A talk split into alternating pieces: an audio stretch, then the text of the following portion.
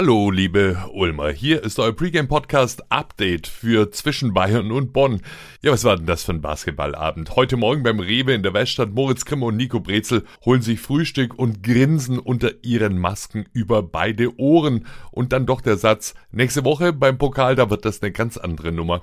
Da gewinnst du mit 34 in München und weißt als Fan nicht so wirklich recht, ob und wie viel du dich freuen sollst oder darfst oder vielleicht sogar ja musst. Tipp, wir halten's mit unserem Coach Jaka Lakovic. Angemessene Freude. Äh, zwei Bemerkungen noch, ausnahmsweise übersetze ich mal wörtlich und äh, sorry, bei den Bayern war auch die Mikrofonanlage offenbar im Energiesparmodus. Sorry für den ekligen Brumm. Ton aus Ulm, Brumm aus München. Jaka Lakovic. We are very happy with the win, uh, obviously. Um, and uh uh, I think we, we played a good game. We played a good game, uh, sharing the ball, finding the good solutions. But we have to know that uh, Munich was uh, resting a lot of uh, their stars because they had a they had a really tough series, not only physically, also emotionally. So I understand that Munich is right now on the point where they have to recover. I would just like to congratulate Munich for a great, great EuroLeague campaign.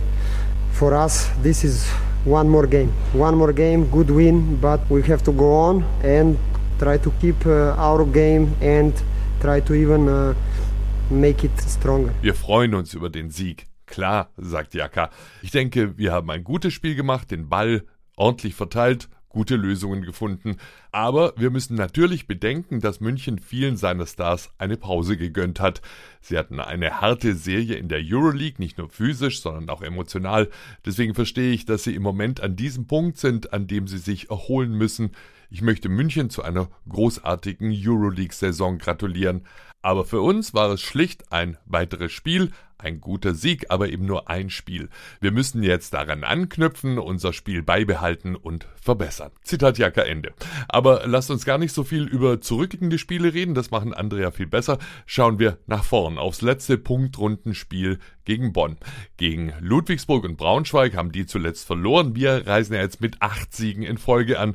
Für Jaka sind aber nicht nur diese Siege wichtig, sondern vor allem auch Einsatz und Überzeugung, die die Mannschaft in der täglichen Arbeit zeigen. The commitment and the effort the guys are putting in every day, um, uh, not only the wins. So um, the process the guys do every day uh, makes me happy uh, and optimistic looking the future.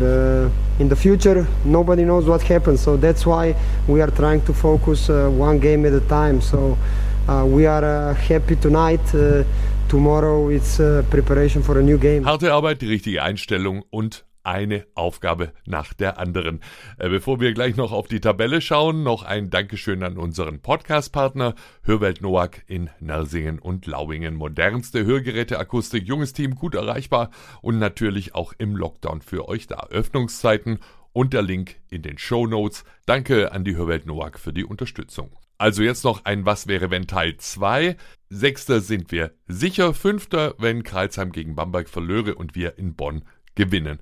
Dazu wäre natürlich so ein Schwung von neun Siegen in Folge keine schlechte Startrampe Richtung Pokal-Halbfinale nächsten Samstag. Also freuen wir uns auf ein schönes und erfolgreiches Spiel gegen Bonn und das Wiedersehen mit einem der Lieblinge der Ulmer Basketballfans, Beverly Chris Babb 2015 bis 17 in Orange bei unserem Hinspiel mit 6 Dreiern und insgesamt 20 Punkten. Tip-Off für unser letztes Punktrundenspiel Sonntag 15 Uhr Magenta Sport überträgt ab 14.45 Uhr. Auf geht's, Ulmer!